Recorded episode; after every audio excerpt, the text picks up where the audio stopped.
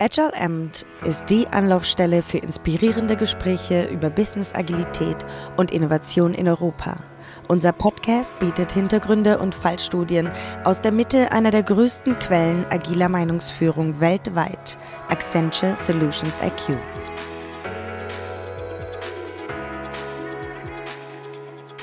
Welcome to another edition of Agile Amt. I'm your host Stefan Lange, and we are podcasting from DevOpsCon in Munich, Germany.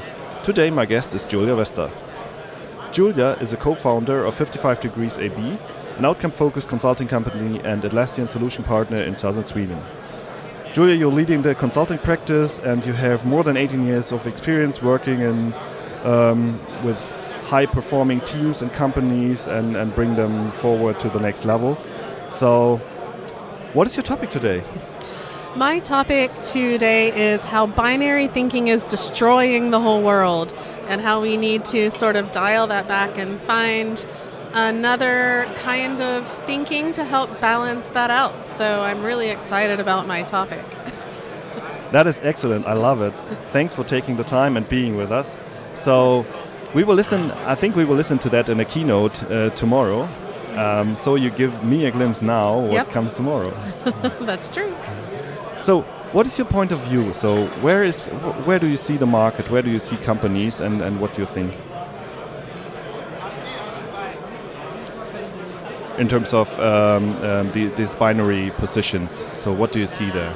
Yeah. Um, so a lot of times in the world today, we're seeing people who strongly hold to a single opinion. Like this is the way that we need to do it. There are other opinions out there, and uh, but they're just completely wrong. We're right, and this is the way that we're going to move forward.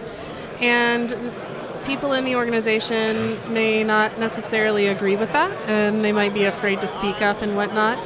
But um, one of the one of the ways that I like to make this sort of concept accessible and uh, explain it to people is something is with something that they're often familiar with, which is the Agile Manifesto. So, in the manifesto, it has four what I call overstatements. Uh, one of those is we value working software over comprehensive documentation. And so a lot of people love to get all binary with that. Like, great, no documentation. We can just have working software and, you know, we never have to write documentation again. That's not really what it says at all. Um, it says over. It doesn't say we only want working software. We no longer need documentation. And that word over lends us to consider that maybe there's a balance between these things. That um, working software is on is one extreme, and uh, comprehensive documentation is the other extreme. Now, we always want working software, but when I say that, I mean as our documentation. So when they say something over the other thing, it means it's somewhere in the middle, but slightly weighted towards working software. So we're going to balance it, but if we have to choose, we're going to give a little more oomph towards working software and worry a little less about um, comprehensive documentation. And so this kind of thinking is spectrum thinking. We're having to consider the multiple options on a spectrum between these two extremes or viewpoints. And that's sort of a both and thinking instead of either or, which is binary. So uh, that's the mindset that I am hoping to start seeing more of going forward in the future. Because I think that either or thinking um, leads a lot towards. Um, turning nice adversarial dissent and conflict to um, towards enemies instead, where the focus is on winning instead of having good outcomes. So um, yeah, that that's where we're trying to go with this, and just make people more aware and give them some structures to help them do that. Because it's not enough just to say you have to go do this, and here's why they need to understand how they can get started too and have some helpful tools uh, to get them going until they can sort of go running with that on their Yeah. own. I, I know what you're talking about. Yeah. I mean, everybody has seen this so often.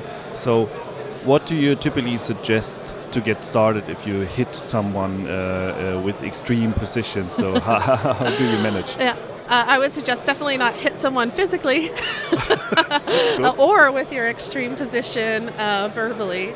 So that's good. Yeah, so we take the violence off the table first, but then um,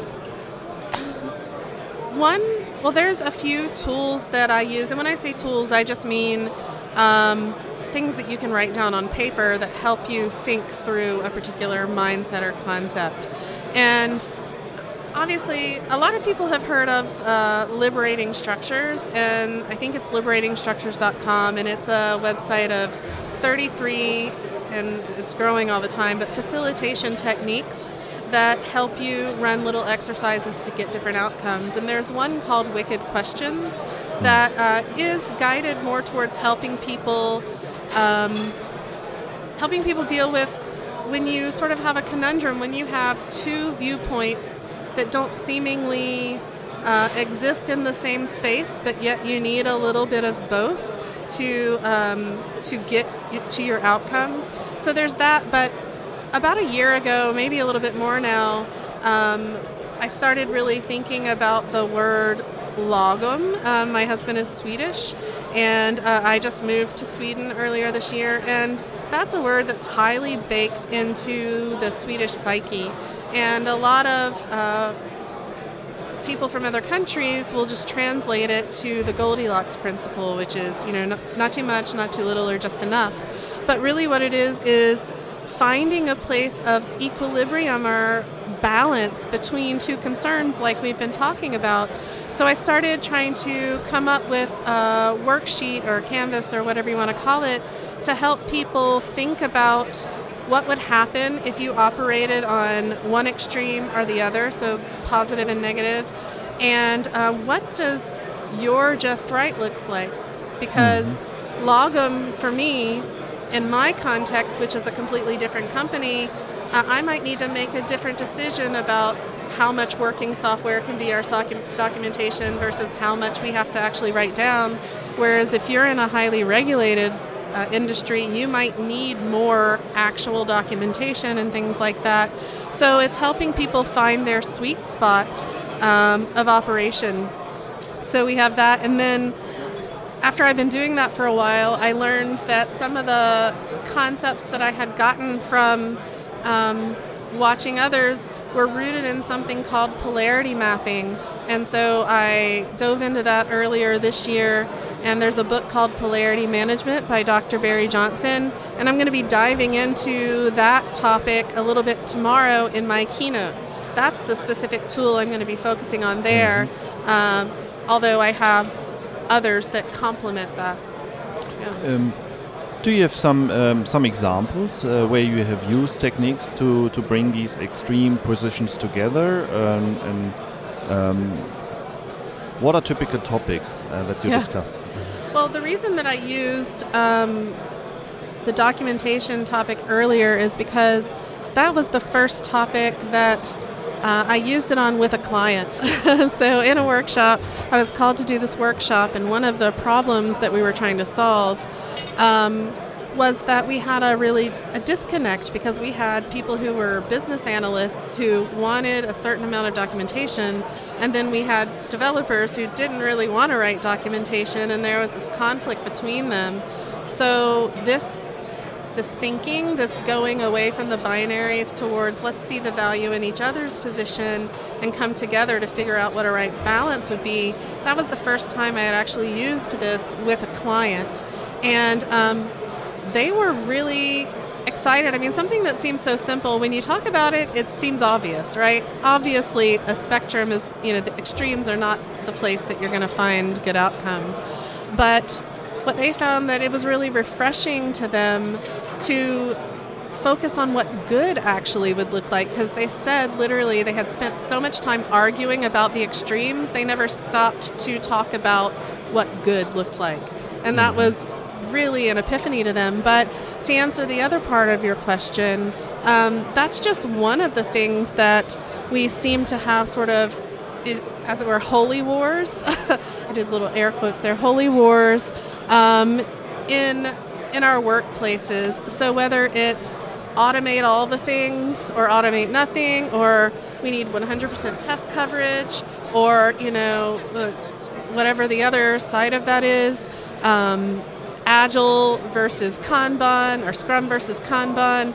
You know, generally, the right thing to do is going to be highly contextual to your specific environment, and generally, even then, it's not going to be one or the other. Oftentimes, um, there is no one right answer, so it's not a problem that has a single solution. It's more of a situation to be managed, a balance to be struck between two things that sort of have tension between them and are pulling you in one direction or the other.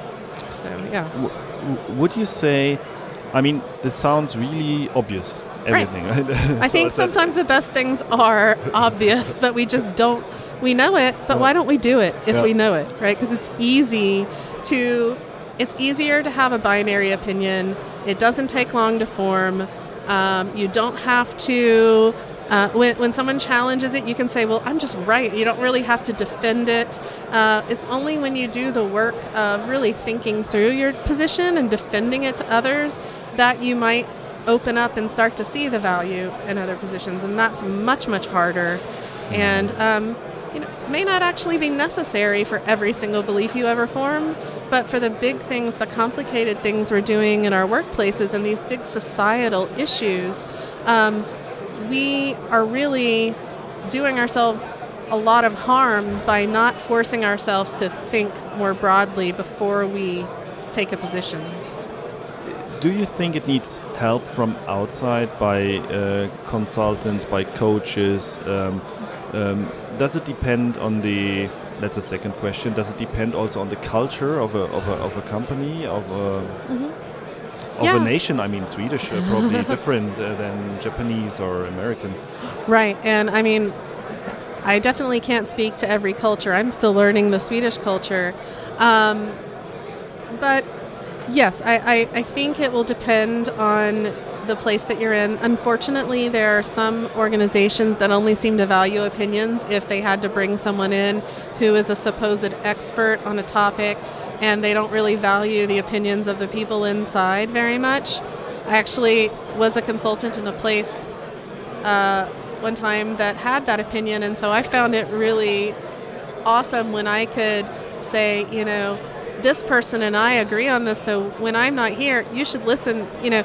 Uh, when I'm mm-hmm. leaving after this session, she is a person that you can listen to and sort of help find. You know, if you're in that position, we should help people be sustainable. But um, I think to really answer your question, if you're in the middle, you're part of this struggle trying to make this decision and, and you yourself are struggling with being on a binary, there's definitely you need to be involved in that reflection, right? You need to be part of thinking it through. But I think it's helpful to have a facilitator that is sort of outside of the problem to help navigate you through thinking about all of the different components. But I don't necessarily think that has to be someone from outside your organization.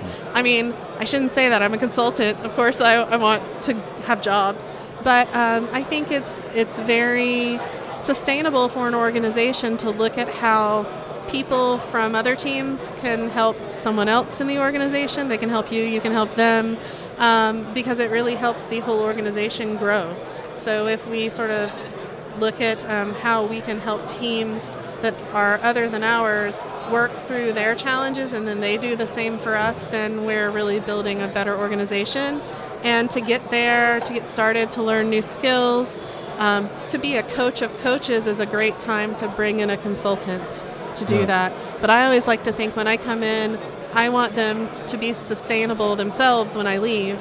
So I need to find people that can do that once I'm gone. So there's nothing against the organization learning to do it themselves. Sometimes no. it needs um, yeah. a kickstart, let's say. Yeah, I mean, if you're a consultant who really is just focused on making money, then you're obviously going to feel better when they need you and they can't do it themselves.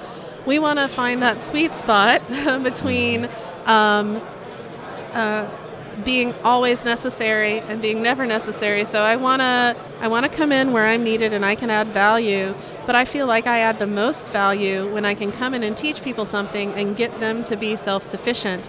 They're more likely to recommend me and call me back when they need to learn something else than if I put them in a situation where they always need me about every little thing.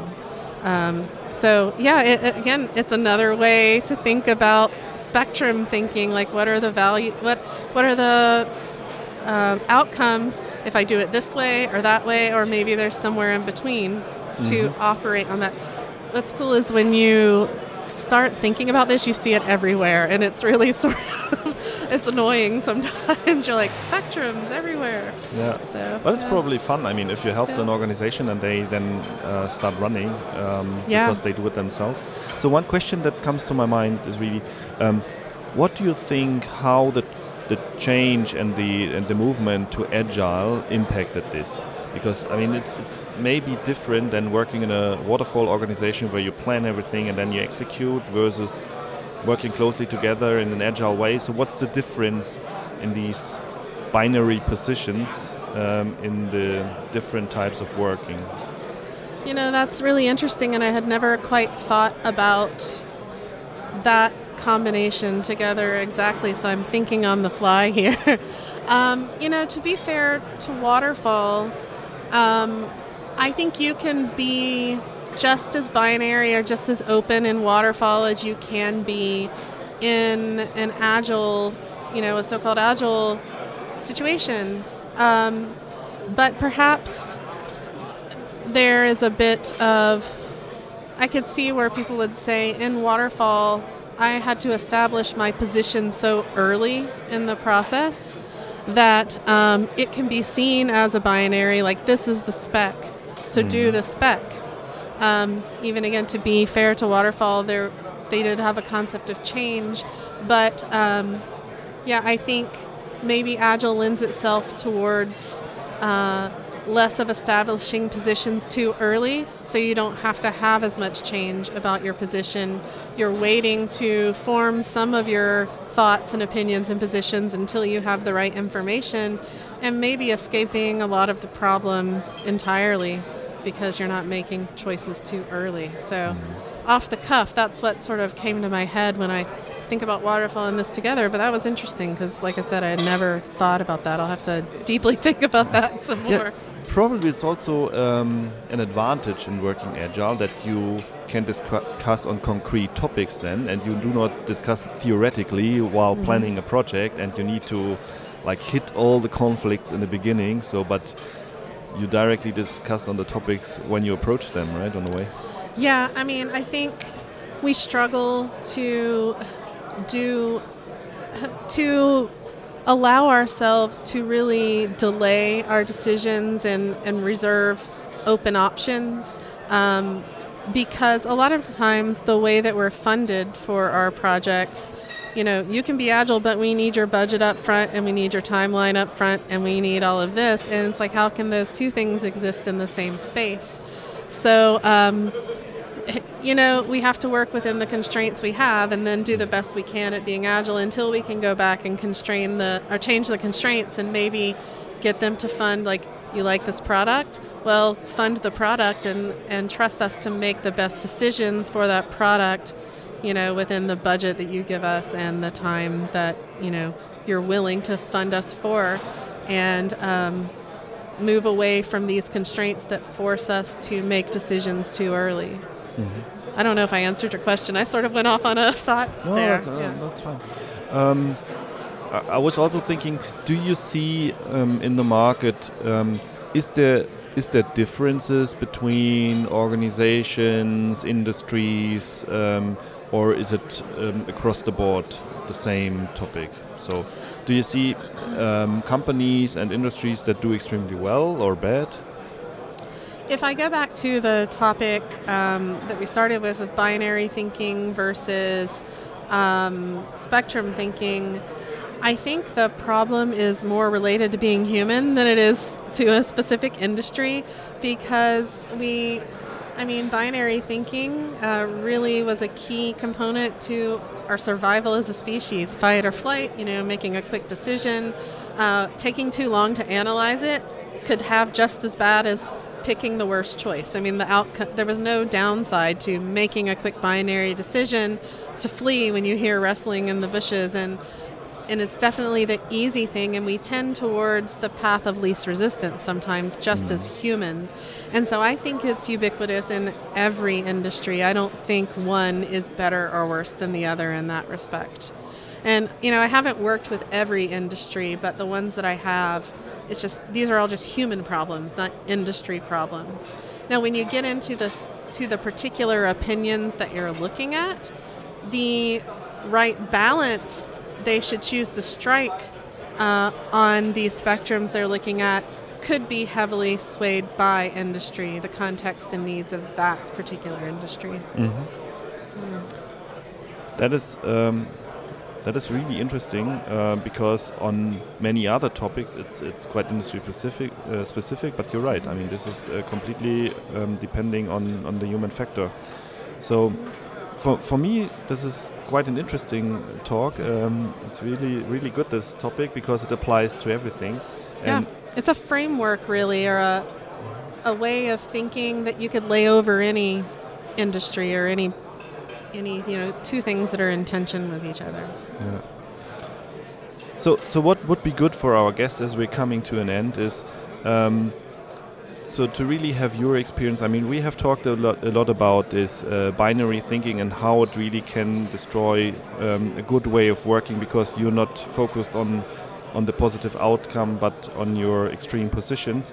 Um, so, do you have one, two, three tips uh, for our audience? Uh, so, what can they do to avoid this and, and, and to move in a in a good way to to have good outcomes? Yeah, absolutely. Uh, thanks for asking. Um, I think that really the first step is to sit back and now that you, I mean, you've always known that this is here, but you're actually consciously thinking about it right now. So since you've just started doing that, sit back and reflect on the things that happen around you, the interactions that you have. Try to identify those places where the binary positions are very destructive. So that's the first step. I mean, you can't do anything if you don't know where to uh, where to focus. So if nothing else, be more aware of when it's happening, and then try to be a good example yourself of you know maybe starting to open up and ask questions about the other viewpoints. And then when people see you doing that, that's a good time to maybe say, I think we could have a better outcome. And here's some ways that, you know, that aren't, that don't feel per, like they're personally attacking your position. We're going to objectively look at, you know, different things and come together to a solution that we feel strikes the best balance. So if you, if you uh, realize your problems by consciously looking for them now that you know it, you try to think more in spectrums yourself and then you start bringing in other people. I think that's that's the good way to go about that. And um, i have do you mind if i do a little shout out? So on my uh, website um, 55degrees.se it's 55 the word degrees.se um, i have a resources page and we have a spectrum thinking worksheet there that can help you think through all of these kinds of concepts. Excellent, Julia. Thanks a lot for taking the time uh, with me today. Absolutely. Thanks again for listening to this edition of Agile Amped. If you learned something new, please tell a friend, co-worker or a client about this podcast.